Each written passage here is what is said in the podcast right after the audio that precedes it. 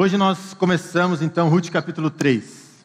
Nós já passamos pelo capítulo 1, pelo capítulo 2, falando um pouquinho sobre a história de Ruth, sobre a nossa história. E hoje nós entramos no capítulo 3. Um capítulo muito, muito interessante. Que fala para a gente sobre redenção. Redenção, de acordo com o dicionário, a definição que eles dão é a seguinte: ato ou efeito de redimir, salvar, resgatar, reparar. Essa é a definição que o dicionário dá sobre redenção. Ato ou efeito de redimir, salvar, resgatar e reparar. Eu gosto muito de ler, não necessariamente dicionários, né? mas eu lembro assim que desde criança eu gosto de ler, principalmente histórias. Eu lembro de passar horas quando criança lendo gibis, né? principalmente da Turma da Mônica e principalmente Cebolinha e Cascão. Ah, um pouco mais tarde, na adolescência, eu me lembro de ah, começar a ler alguns livros de fantasia, né? Harry Potter, Senhor dos Anéis e etc. Conforme o tempo foi passando, fui começando a ler alguns livros mais densos, mais técnicos, teológicos também, principalmente na época do seminário. Hoje a maior parte do que eu leio, de fato, é teológico, técnico. Mas vez ou outra eu gosto de pegar um livro de fantasia para dar uma refrescada na cabeça, pensar algumas coisas diferentes. E de longe, o meu favorito, que eu já li várias vezes, várias mesmo, que eu nem lembro quantas, é as Crônicas de Nárnia. Eu gosto demais, e eu confesso que eu estou super animado para poder apresentar esse livro para o Isaac, para contar para ele as histórias e, enfim, me divertir com ele fazendo essas coisas. E para quem não conhece, acho difícil, mas para quem não conhece, as Crônicas de Nárnia são, é são as crônicas compostas por quatro livros, são sete crônicas, quatro, sete histórias, das quais a mais conhecida é o Leão Feiticeiro Guarda-Roupa, que inclusive virou um filme lá em 2005. Fui ver quando que tinha sido lançado. Falei assim, nossa, já faz quase 20 anos que foi lançado o filme. E nessa história a gente tem como personagens principais os quatro irmãos Pevensey. Né? Tem Pedro, a Susana, o Edmundo, a Lúcia. Eles estão fugindo da guerra, né? os, pais dele, os pais deles mandam eles para uma casa no campo, a casa do professor. E lá eles descobrem o mundo de Nárnia dentro de um guarda-roupa. Lúcia é a primeira a entrar, ela conhece o senhor Túminos, que é um fauno, que é meio homem, meio bode. Um cara super gente boa. Ela volta para o nosso mundo, ela conta para os irmãos, ninguém acredita. Um pouquinho depois, Edmundo, que é o irmão ali, um pouco mais, ah, logo depois mais velho que ela, né? A Lúcia é mais nova. Ele também entra junto com ela, só que eles vão para lugares diferentes. Ela volta para o senhor Túminos e ele fica com a feiticeira. Ele conhece a feiticeira no caminho. E aí ela meio que faz a cabeça dele. Ela é a do mal, no caso. Né? Ela é a vilã da história. Eles têm uma conversa interessante, ela começa a fazer a cabeça dele, dá um pouco de manjar turco para ele. Enfim, eles voltam. Edmundo ele finge que ele não estava lá, né? E a gente já começa a ver o perfilzinho assim do irmão que ele é. Aquele irmão chato que se acha melhor do que os outros, que quer ser mais maduro do que os outros, que só pensa em si mesmo. Esse é o Edmundo. E enfim, num determinado momento, todos os quatro entram no guarda-roupa, entram em Nárnia. Eles vão falar de Aslan, que é o grande leão, personagem principal da grande história de todas as crônicas. E aí, resumindo bem, uma história que é fantástica, que eu recomendo que vocês leiam. Edmundo ele trai os irmãos e ele vai atrás da feiticeira para conseguir algo que ele quer, que é o manjar turco. Ele não está preocupado com o mundo de Nárnia, ele não está preocupado com a sua família, ele está preocupado consigo mesmo em conseguir mais manjar turco.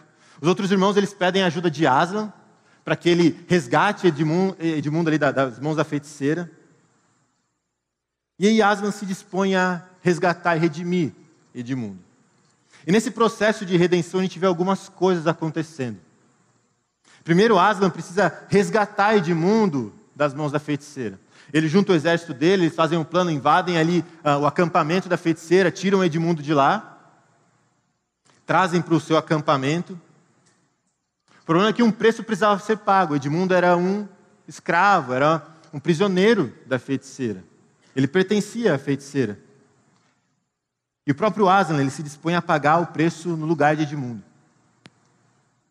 Lá no território de Aslan, ele vai proteger Edmundo. A gente vê isso acontecendo, inclusive, na conversa que ele tem com a feiticeira dentro daquela tenda. Esse é o segundo ponto. Aí, em terceiro lugar, como fruto desse resgate, como parte desse processo de redenção, a gente vê transformação acontecendo em Edmundo. Ele começa a mudar. Ele não é mais alguém que só pensa em si mesmo, ele começa a pensar nas outras pessoas, na família dele, no mundo de Nárnia. Ele é transformado pelo contato com Aslan, pelo povo de Aslan, pelas coisas que ele vê, pelas coisas que ele ouve. E em quarto lugar, é bem conectado a esse terceiro, ele encontra satisfação e alegria verdadeiras que ele não encontrou, por exemplo, no manjar turco da feiticeira. Ele tem o seu coração preenchido por algo real. Algo que ele buscou em outras coisas que ele não tinha encontrado. Enquanto ele buscou o manjar turco, as coisas para ele, tudo que ele encontrou foi escravidão. Esses quatro aspectos que a gente vê aqui em Edmundo resgate, transformação, proteção e preenchimento, satisfação são coisas que a gente vai ver também no texto de hoje, que vai ser o capítulo 3, uma parte do capítulo 4, cujo tema central de fato é redenção. É isso que está acontecendo com Ruth aqui. Mas, meus irmãos, a história de Ruth, o livro de Ruth, está longe de ser apenas uma linda história. O livro de Ruth mostra para nós, de uma forma ímpar, aspectos do caráter de Deus da obra dele em nosso favor. No capítulo 1, a gente falou sobre como a fidelidade. No capítulo 1, a gente falou sobre como a fidelidade de Deus nos move a sermos fiéis e termos esperança, ainda que os dias sejam escuros. É a fidelidade de Deus que nos move a isso. No capítulo 2, a gente viu que a providência de Deus, ela nos mostra que nada, absolutamente nada, foge do controle soberano e amoroso do nosso Deus. E aqui no capítulo 3, versículo 1 até o capítulo 4, versículo 10, a gente vê que a redenção que Deus nos oferece, ela é completa. Ela nos resgata, ela nos transforma, ela nos protege e ela nos preenche. Ela nos satisfaz. Nesse sentido, Ruth, capítulo 3, versículo 1 até 4, versículo 10, nos mostra que Deus resgata perdidos, transforma pecadores, protege indefesos e preenche vazios. Então vamos ler aqui o texto, Ruth capítulo 3, versículo 1. Noemi, a sogra de Ruth, disse: Minha filha, não é verdade que eu devo procurar um lar para você, para que você seja feliz? E esse Boaz, na companhia de cuja serva você esteve, não é um dos nossos parentes? Eis que esta noite ele estará limpando cevada na eira.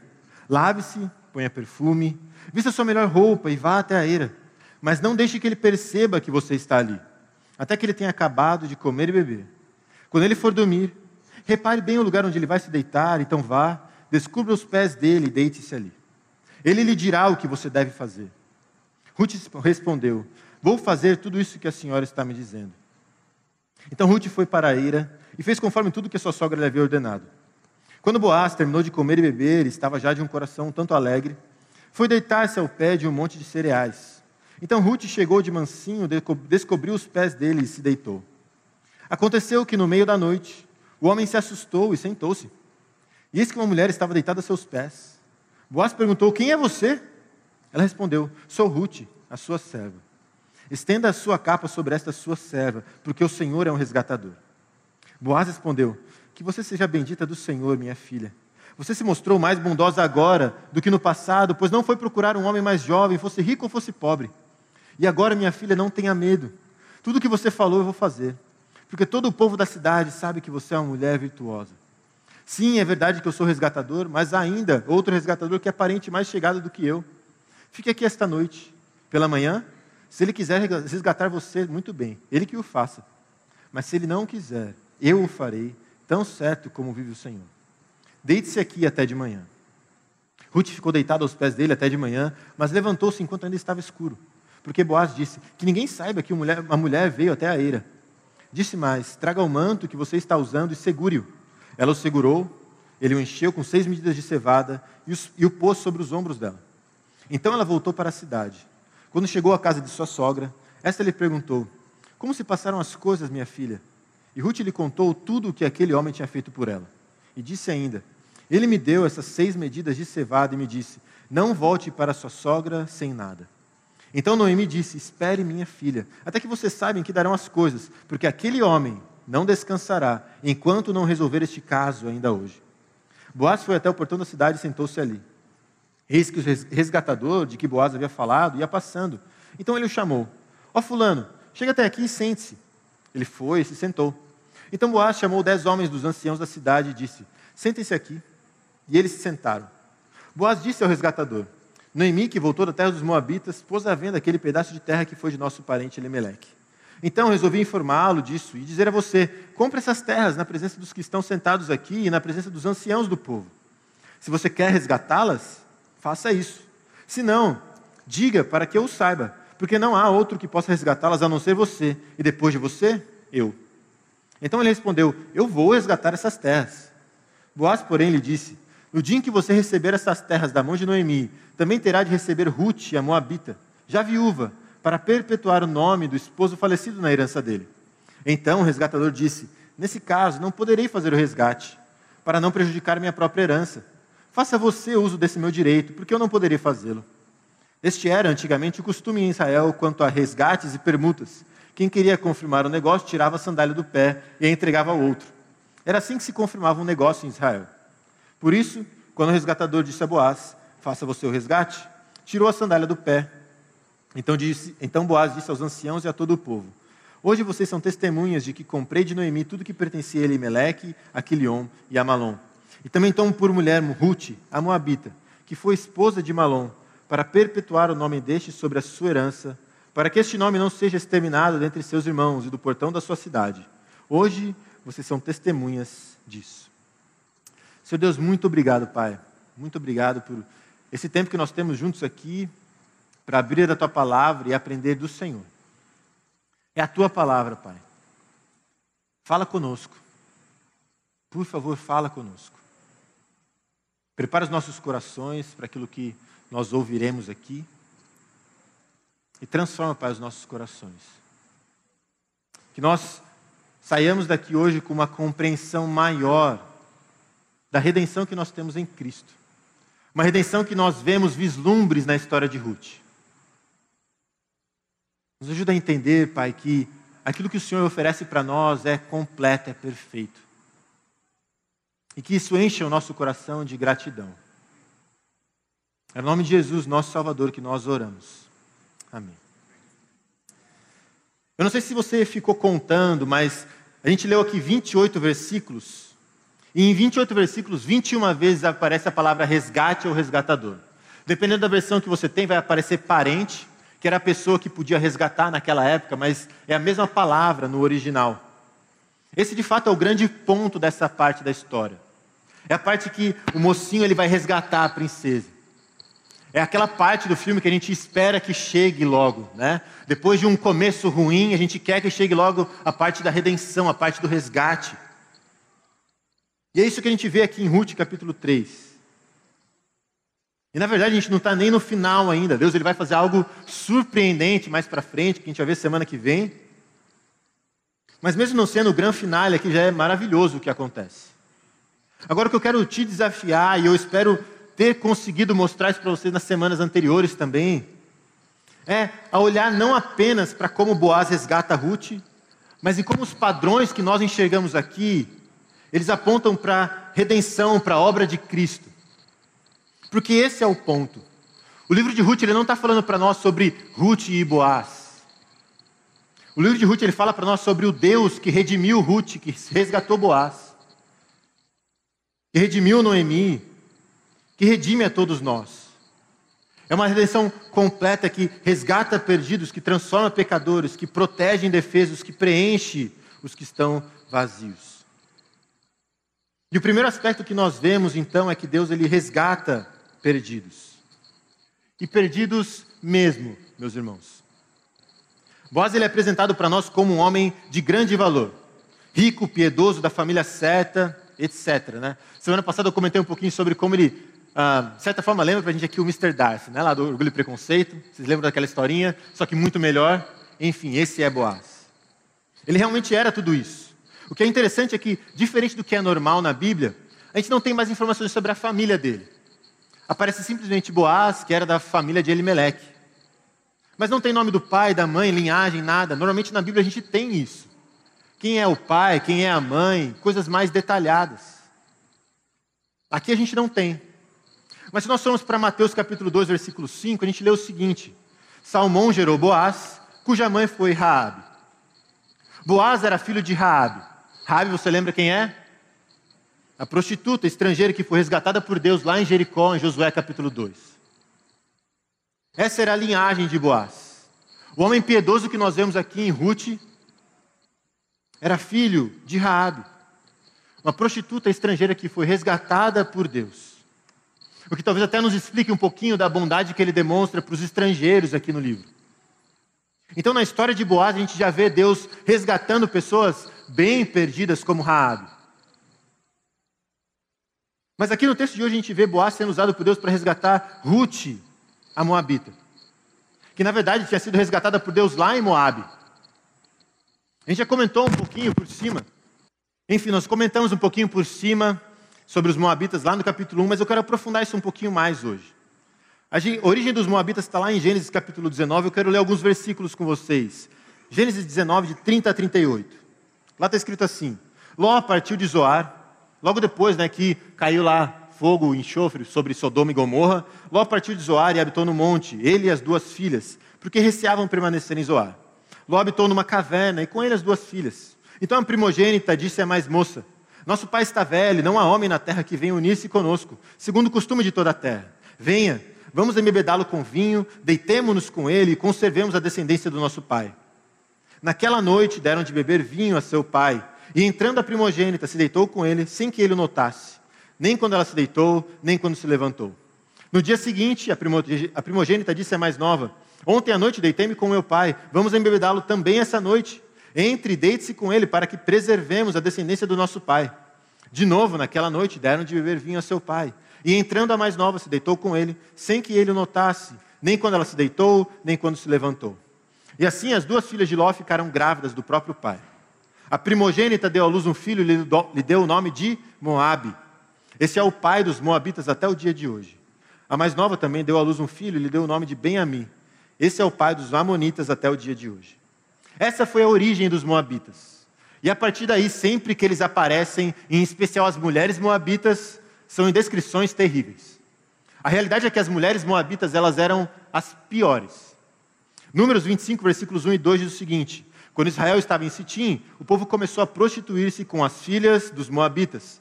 Estas convidaram o povo aos sacrifícios oferecidos aos seus deuses, e o povo comeu a carne dos sacrifícios e adorou aos deuses dessas mulheres.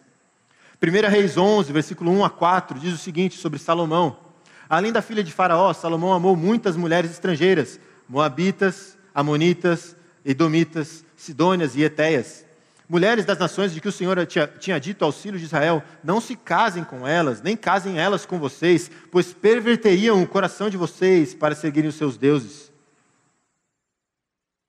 A esta Salomão se apegou pelo amor. Tinha setecentas mulheres que eram princesas e trezentas concubinas. E suas mulheres lhe perverteram o coração. Sendo já velho, suas mulheres lhe perverteram o coração para seguir outros deuses. E o coração dele não era fiel ao Senhor, seu Deus, como havia sido fiel o coração de Davi, seu pai. A gente vê isso também em Neemias capítulo 13.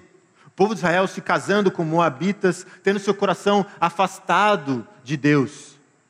Resumindo aqui, mulheres moabitas eram sinônimo de imoralidade sexual e idolatria. Elas levavam os homens a abandonar a Deus. Esse era o pano de fundo de Ruth. Não surpreende que o autor de Ruth enfatize tanto a nacionalidade dela. Eu não sei se você reparou, mas ele várias vezes fala Ruth, a Moabita, Ruth, a Moabita, Ruth, a Moabita. Meus irmãos, a repetição aqui, ela não é por acaso. Tem um propósito para o autor fazer isso. A imagem que as mulheres moabitas tinham em Israel era péssima. Mesmo na época dos juízes, onde tudo estava errado, mesmo assim o povo de Israel tinha preconceito com aquelas mulheres, apesar de alguns se casarem com elas. Mas isso significa que assumir uma esposa moabita era algo extremamente complexo e desafiador. Para dizer o mínimo aqui. Um homem que fizesse isso poderia ser rejeitado pela sociedade, perder posições, perder família, perder amigos, perder uma porção de coisas. A pergunta é: quem, em sã consciência, estaria disposto a correr esse risco? Quem, em sã consciência, estaria disposto a sacrificar toda a moral que tinha para se casar com uma mulher moabita, com o histórico que as moabitas tinham? Boaz estava disposto. Ele estava disposto a resgatar Ruth, a moabita.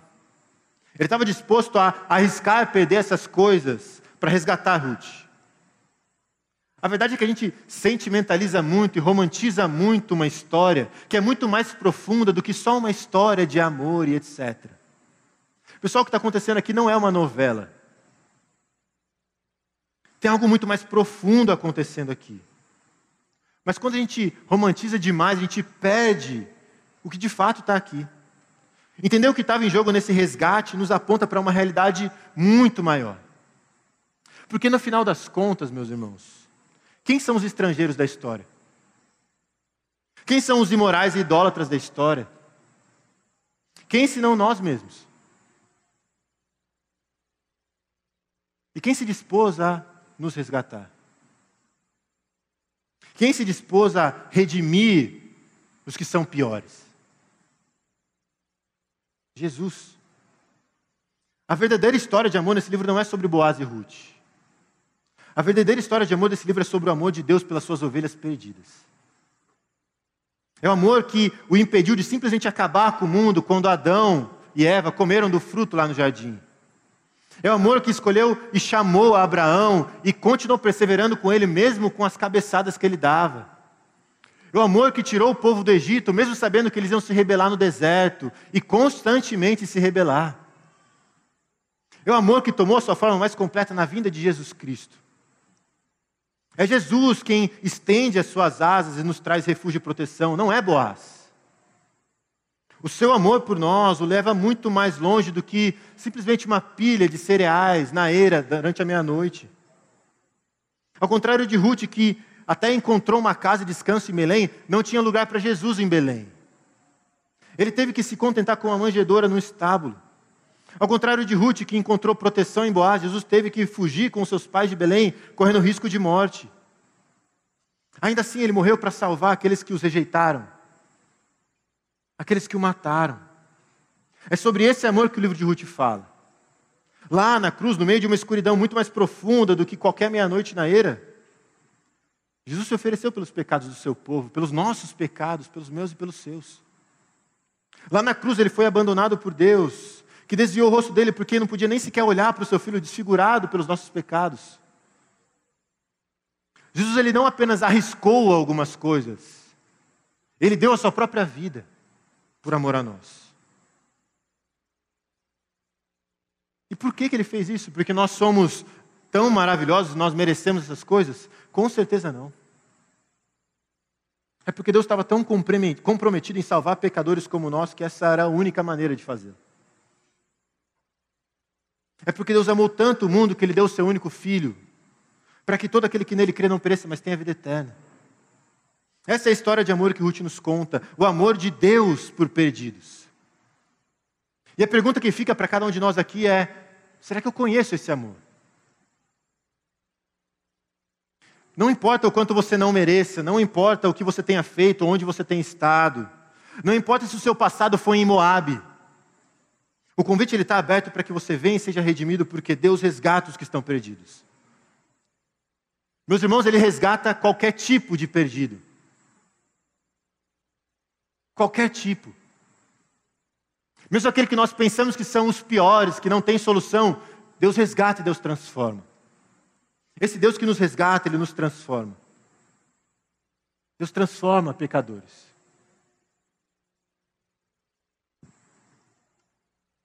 Foi. O início do capítulo 3 é marcado pela trama aqui de Noemi. É difícil entender pelas informações que nós temos se ela estava simplesmente uh, fazendo a parte dela e confiando que Deus faria a parte dele, ou se ela estava tentando dar uma ajudinha para Deus. A gente não tem tantas informações assim. Afinal de contas, também, né, Boaz ele entra na história aqui no capítulo 2. Já se passaram dois meses e até agora não teve nada de pedido de casamento. Então ela, poxa, será que esse cara vai dar um passo? Será que ele não vai dar? Será que vai acontecer alguma coisa? A gente não sabe. O que a gente sabe é que Noemi ele dá uma série de instruções extremamente ousadas para Ruth. Ela sabia onde Boaz estaria naquela noite. Não sei como ela sabia exatamente disso, mas ela sabia que ele estaria lá. E ela vem para Ruth com um plano. A gente vê isso nos versículos 1 a 4 do capítulo 3. Ela chega para Ruth e fala: Ó, o seguinte, Ruth, você vai acabar com esse luto aí. Você vai tomar um banho bem demorado. Você vai colocar uma roupa chique, vai passar uma maquiagem, vai fazer o cabelo, vai na manicure, passar um perfume. Você vai, meu, ficar top e você vai até Boaz. Aí chegando lá, você espera ele dormir, você se deita aos pés dele. Quando ele estiver lá dormindo, você já estiver deitado, você descobre um pouco os pés dele e espera ver o que ele vai fazer. Esse era o plano fantástico de Noemi. Esse era o plano de Noemi. Cara, além de ser um plano extremamente maluco, esse trecho todo ele é bem ambíguo. Dá para entender como uma atitude com conotações sexuais ou simplesmente como o que eu descrevi. Ruth toma um banho, vai lá para a eira, descobre o pé de Boaz, se deita e etc. De acordo com o próprio contexto cultural aqui, a eira poderia ser um local de, um local de comportamentos sexuais ilícitos. Então, percebendo que os homens passariam a noite lá, algumas mulheres elas iam até a eira para ter relações. Além do local, as próprias palavras usadas por Noemi também podem ser usadas no sentido uh, de atividades uh, sexuais ilícitas. Descobrir é frequentemente usado para descobrir a nudez de alguém. Deitar-se aqui é um verbo que às vezes está usado, é usado para relações sexuais. A forma como a frase aqui é construída, descobrir os pés, também pode ter alguma conotação nesse sentido. As ambiguidades aqui nas palavras e as circunstâncias escolhidas por Noemi são realmente estranhas. Até porque, meu, o que pensar de uma mulher que se arruma toda e no meio da madrugada ela chega numa eira e se deita aos pés de um homem que era rico, que tinha, enfim, uma porção de coisas para oferecer. Ainda mais considerando que Ruth era quê? Moabita. O passado dela ia contra ela nesse sentido. Então, em circunstâncias normais, essas ações parecem ações de uma mulher imoral. Mas, por outro lado, as atitudes de Ruth aqui até agora, elas vão completamente ao contrário do que essa visão propõe. E não só isso, mas como que Boaz abençoaria a atitude de Ruth, como ele faz nos versículos 10 e 11, dizendo que ela estava demonstrando bondade, que, era, que ela era uma mulher virtuosa, se ele entendesse as atitudes dela como algo imoral. A, a resposta dele não combina com atitudes imorais da parte dela. Mas enfim, o fato é que a gente não tem tantas informações aqui, mas pelo contexto, pela forma como os personagens são descritos, pela resposta de Boaz, eu creio que uh, a gente está falando sobre uma atitude normal de Ruth, não tem nada de imoral acontecendo aqui. Ruth chega a Boaz, descobre os pés dele, fica ali deitado, esperando. No meio da noite, talvez tenha batido um ventinho gelado, ele estava com os pés descobertos, ele acorda. E aí, quando ele acorda, meu, ele toma um susto. Quem não tomaria um susto, né? Tem uma pessoa do seu lado. Eu lembro que um tempo atrás eu estava conversando com meu pai. Ele falou que quando eu era bem pequenininho, um dia eu acordei durante a noite, aí saí andando e tal, e parei bem na frente dele na cama, né? Enfim, é isso, né? Imagina, cara, acordar com isso, né? Boaz está lá de boa, dormindo, do nada, no meio da eira. Cara, ele acorda, meu, tem alguém aqui, né? Aí ele pergunta, quem é você? Aí você fala assim, pô, mas, Boaz, você não vai se lembrar de Ruth e tal. Você tinha cuidado dela no capítulo 2, que vacilo, né? A gente tem que lembrar, pessoal, que aqui não tinha energia elétrica, né? Então provavelmente ele simplesmente não viu quem Ruth era. Estava tudo escuro. Ele não sabia quem era. E ele pergunta: Quem é você? E ela responde: Eu sou Ruth, a sua serva. E até aqui Ruth faz exatamente o que Noemi havia mandado. Mas daqui para frente o que ela faz é diferente.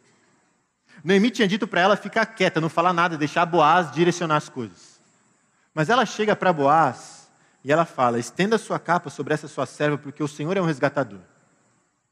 Isso aqui, meus irmãos, é um pedido de casamento que ela está fazendo para Boaz. Olha a ousadia de Ruth. Você sabe que o plano de Noemi era usado, né? Ruth era cabulosa.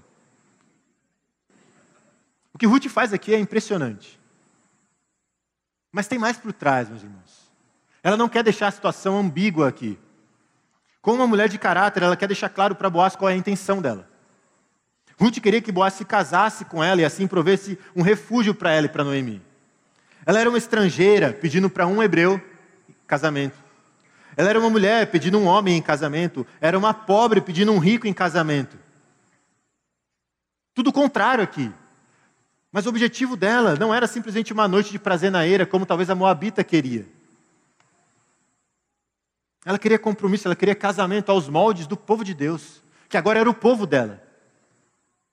E um detalhe aqui que é bem interessante: o parente resgatador era uma pessoa que tinha a obrigação de resgatar a terra dos seus parentes. Em certas circunstâncias, o parente ele também era obrigado a casar-se com a viúva do seu irmão, a fim de constituir uma família para o morto. Nesse sentido, não tinha obrigação de Boaz de que ele se casasse com Ruth. Ele não era cunhado dela.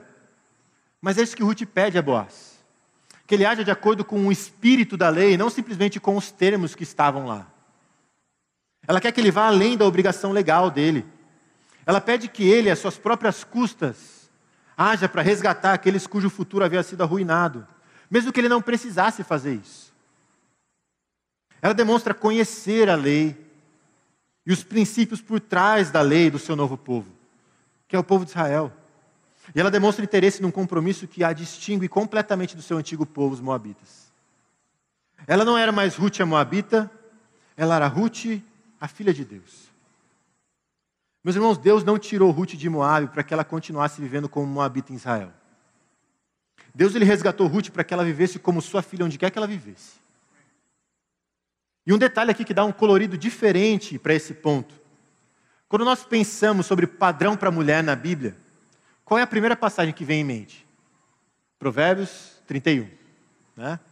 A gente tem lá o rei Lemuel descrevendo uma mulher incrível, muito parecida com a Amanda, assim. Não chega tão perto, mas é quase. Né? Ele começa com uma pergunta: mulher virtuosa, quem achará? Eu achei, falei para ele, ele não acreditou. Mas ele fala: uma mulher que teme ao Senhor, ele fala uma porção de características. No versículo 31, lá de Provérbios 31, a mulher que é louvada nos portões. Ele fala sobre isso. Agora, olha que maluco, na Bíblia hebraica, o livro de Ruth ele vem logo após o livro de Provérbios. Como que Boaz descreve Ruth aqui em Ruth capítulo 3, versículo 11? Todo o povo dos portões sabe que você é mulher virtuosa. Em praticamente dois meses, em Belém, todas as pessoas da cidade sabiam que Ruth era uma mulher virtuosa. Meus irmãos, a transformação que Deus causa na vida daqueles que Ele resgata não é pouca coisa. Em dois meses, Ele transformou Ruth, que tinha um passado todo moabita, em uma mulher virtuosa. Não é pouca coisa o que Deus faz, não pode ser porque o poder que nos transforma é o mesmo poder que ressuscitou Cristo dos mortos. Paulo fala sobre isso em Romanos 8, 11. Se em vocês habita o espírito daquele que ressuscitou Jesus dentre os mortos, esse mesmo que ressuscitou Cristo dentre os mortos, vivificará também o corpo mortal de vocês, por meio do espírito que habita em vocês. Deus transforma Moabita em uma mulher virtuosa. Deus pega uma mulher da pior nação possível e a transforma no padrão bíblico de uma mulher virtuosa. E nós, às vezes, pensando que Deus não pode transformar pessoas ruins. Porque elas são ruins demais. Pensando que nós, às vezes, não temos jeito porque o nosso passado ele é muito complicado. Aquilo que era mais profundo na identidade de Ruth é justamente aquilo que Deus vai mostrar transformação aqui. As moabitas eram conhecidas por quê? Por imoralidade. Ruth, ela quer agora o quê? Casamento, compromisso. Ela não quer o passado dela, ela não quer aquilo que o país dela queria. Ela quer agora o que Deus quer para ela. Não importa o quão profundo no pecado você esteja, não importa há quanto tempo você lute com algo, não importa quão impossível pareça, Deus pode transformar. Meus irmãos, Deus transforma qualquer pessoa. Não caia no engano do inimigo, dizendo que não tem mais jeito, que você é assim, que é muito difícil, que não tem mais volta. Sempre há esperança para os que estão em Cristo. Porque quem habita em nós é o Espírito de Deus que ressuscitou Cristo dos mortos. Esse é o poder que está à nossa disposição para que nós sejamos transformados por Deus à imagem de Cristo.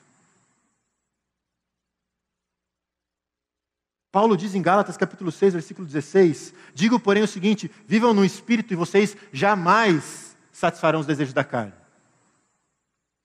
Meus irmãos, é jamais. Jamais. Se nós vivemos no espírito, nós jamais satisfaremos os desejos da carne. Deus transforma pecadores pelo poder do sangue do seu filho. E ele transforma de um jeito que todas as pessoas ao redor percebem a diferença. Eles podem discordar, eles podem pensar diferente, eles podem não, não gostar, mas eles não podem ignorar aquilo que eles veem na nossa vida. Isso nos deixa uma pergunta. Será que as pessoas veem diferença na nossa vida? Será que em dois meses, num novo lugar, num novo trabalho, numa nova vizinhança, as pessoas conseguem perceber que você é alguém diferente?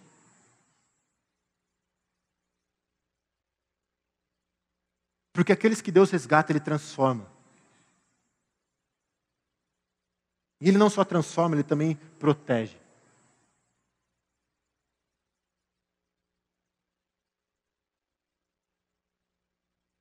Deus protege indefesos. Lá no Projeto Farol, a gente tem estudado o livro de Romanos. E tem sido uma bênção. Inclusive, hoje de manhã a gente estudou exatamente o texto que o Sacha leu hoje de manhã, agora à noite, né? E aí fica o convite também, se você quer ir lá, conhecer o projeto, fala comigo, vai ser um prazer receber vocês lá. Mas enfim, a gente está estudando Romanos. E um dos textos né, que o Sacha acabou de ler, a gente leu hoje de manhã, cabe perfeitamente aqui. Romanos 8, 29 a 31 diz o seguinte: Pois aqueles que Deus de antemão conheceu, ele também predestinou para serem conformes à imagem de seu filho, a fim de que ele seja o primogênito entre muitos irmãos.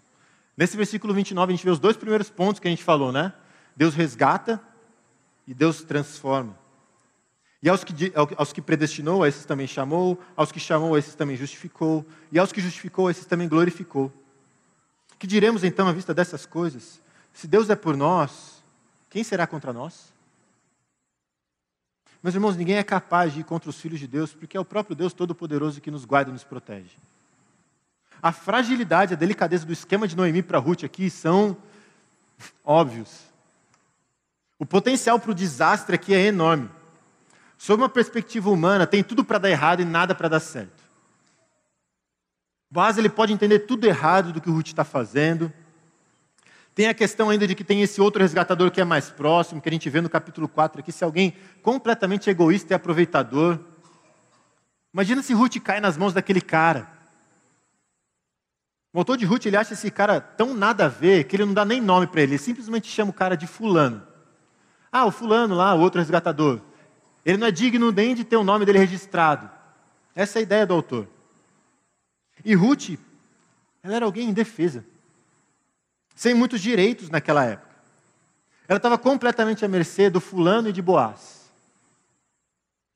Mas Boaz ele era um homem piedoso, correto.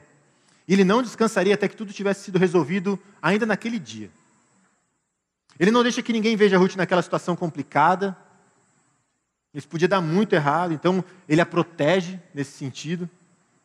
E ele vai fazer o mesmo na negociação com fulano. Era muito provável que ele conhecesse esse cara. A gente não está falando aqui da metrópole Belém, com milhões de habitantes.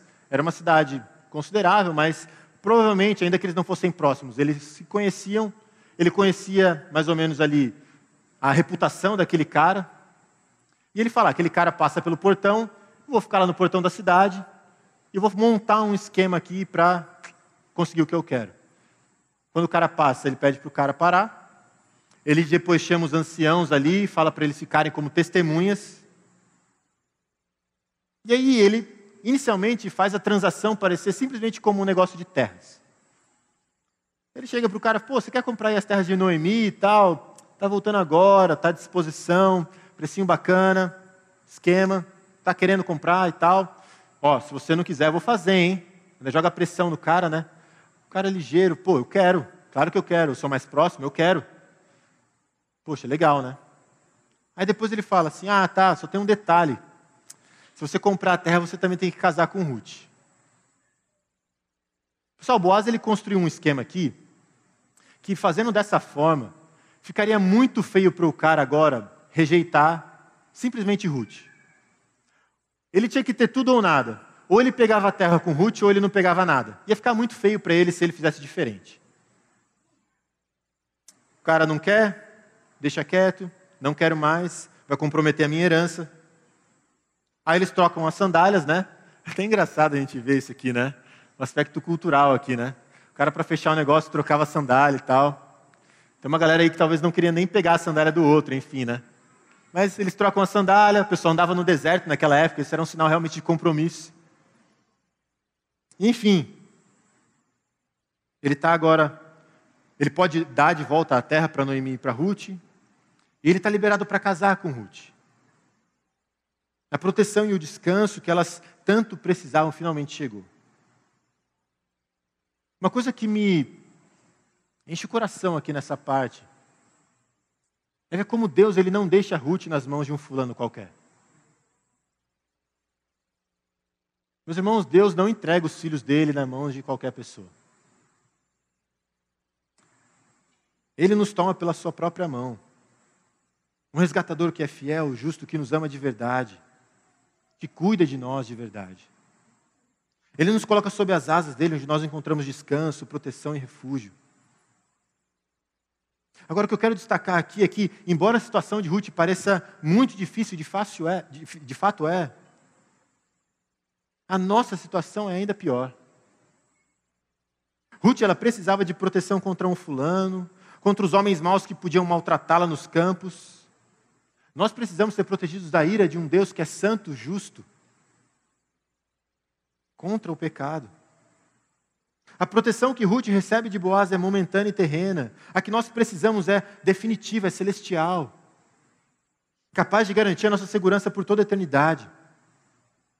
Ainda que Boaz não a resgatasse, ela podia trabalhar, continuar trabalhando nos campos, provavelmente ela não passaria fome se ela estivesse no povo de Israel. Mas nós não conseguimos trabalhar em nada para conquistar a nossa salvação. Não adianta em nada a gente tentar se banhar, perfumar, fazer manicure, pedicure, pessoal, não adianta. Deus conhece o nosso coração. Você vê quão indefesos nós somos diante de Deus. Talvez você esteja humanamente falando numa situação muito melhor do que a de Ruth. Mas ao mesmo tempo você pode estar numa situação espiritualmente falando muito pior do que a dela. Porque se você não está debaixo das asas do Senhor, você está numa situação extremamente complicada, completamente desprotegido. Precisando desesperadamente de proteção. Uma proteção que Deus nos oferece em Cristo, o nosso resgatador e redentor perfeito. É só em Cristo que nós somos protegidos, porque nós, por nós mesmos, somos completamente indefesos completamente indefesos. E finalmente, em último lugar, o texto nos mostra que Deus ele preenche aqueles que estão vazios. Dois detalhes aqui no texto, no texto nos ajudam a enxergar isso. O primeiro é com relação ao descanso, que aparece de novo aqui em Ruth capítulo 3, versículo 1. A ideia aqui do texto né, não é para que você seja feliz, mas é para que você encontre descanso. Quando Ruth fala para, quando Noemi fala para Ruth, né, eu não tenho que buscar um marido para que você seja feliz. A ideia não é essa. A ideia é para que você encontre descanso. E eu falei de novo porque a gente leu isso lá em Ruth capítulo 1, versículo 9. Que o Senhor as conceda descanso. Ruth falando isso para. Noemi falando isso para Ruth e Orfa. Esse descanso ele vem aqui em Ruth capítulo 3. E ele vem por meio de um resgatador que não descansa. Noemi fala para Ruth: Boaz ele não vai descansar até que tudo esteja resolvido. Pode ficar tranquila. E essa ideia também é reforçada quando a gente olha para a quantidade de cevada que Boaz dá para Ruth. São seis medidas de cevada em Ruth capítulo 3, versículo 15. Esse número 6 aqui ele tem um aspecto simbólico. Porque sete era o número da perfeição. Quando Boaz ele dá seis, a gente pode entender aqui que a redenção, o descanso que Boaz entregava para Ruth não eram de fato definitivos e perfeitos. Era incompleto. Faltava ainda alguma coisa. Sete também é o dia do descanso, que Noemi espera para ela e para Ruth. Um descanso que ainda não é definitivo também, mas que viria mais para frente. Ainda há trabalho a ser feito, mas o descanso vai vir. E eu não sei se você já parou para pensar nisso.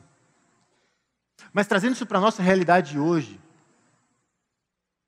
nós descansamos na obra de Cristo.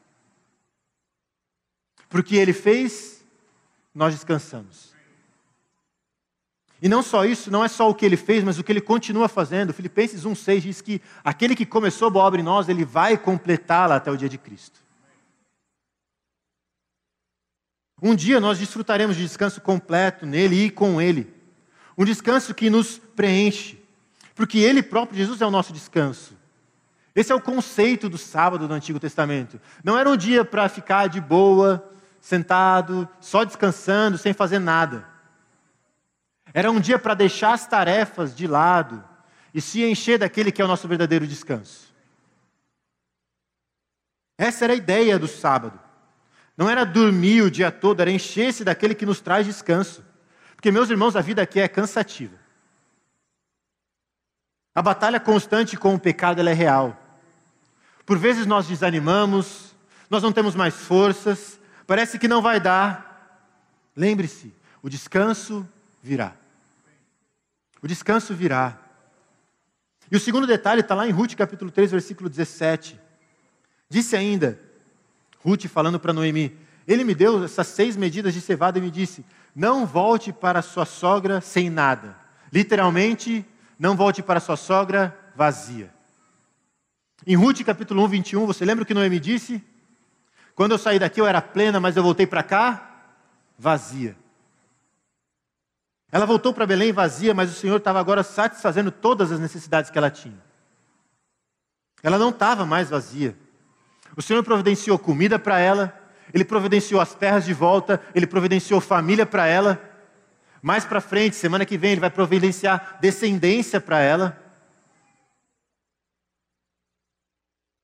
À luz disso, a resposta de Boaz, em Ruth capítulo 3, versículo 12, quando ele está conversando com Ruth, assume um significado também diferente e novo.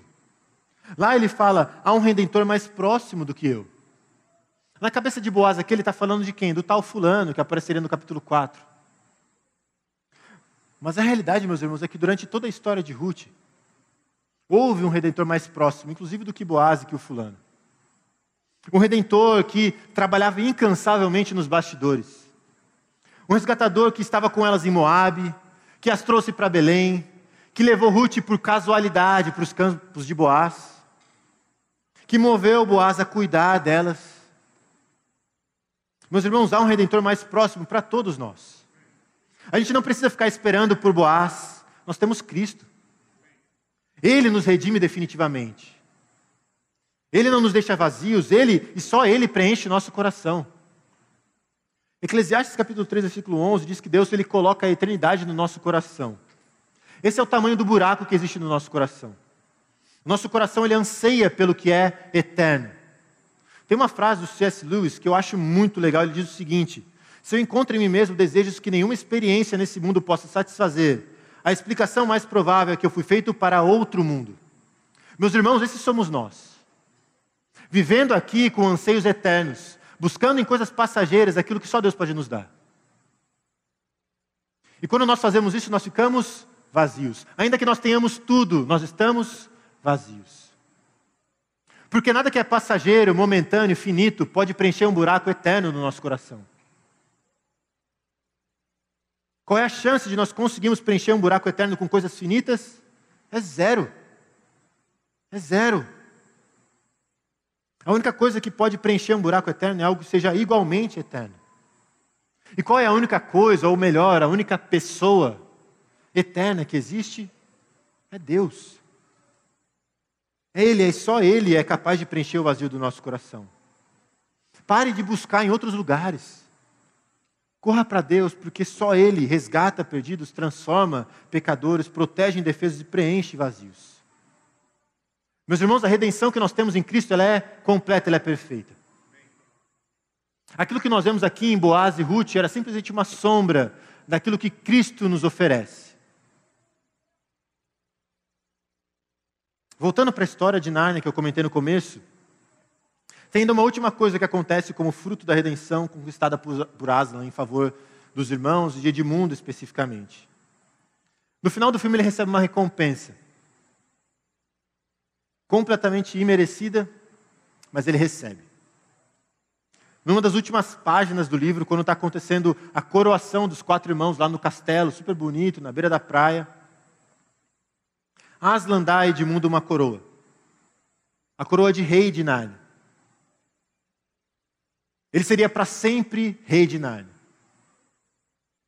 Agora o que me chama mais atenção é aquilo que ele fala para Edmundo. Aquele menino que era orgulhoso, que pensava só em si mesmo, que tinha traído os irmãos. Agora Aslan o chama de Edmundo o Justo. Meus irmãos, nós não merecemos. Mas sem merecer, Deus nos dá algo infinitamente maior do que nós somos capazes de imaginar. Capazes, inclusive, de pedir. A redenção que Cristo conquista por nós é impressionante. É muito mais do que nós merecemos. Na verdade, ela é o contrário daquilo que nós merecemos. Ela vai muito além do que nós imaginamos. Mas essas são as cenas do nosso próximo capítulo semana que vem. Por enquanto, guarde isso. Deus ele resgata perdidos, transforma pecadores, protege indefesos e preenche os que estão vazios. Esse é o nosso Deus. Pai, muito obrigado. Muito obrigado pela salvação que nós temos em Cristo, muito obrigado pela redenção que nós temos em Cristo. Uma redenção completamente imerecida. Mas que o Senhor nos dá, por pura graça.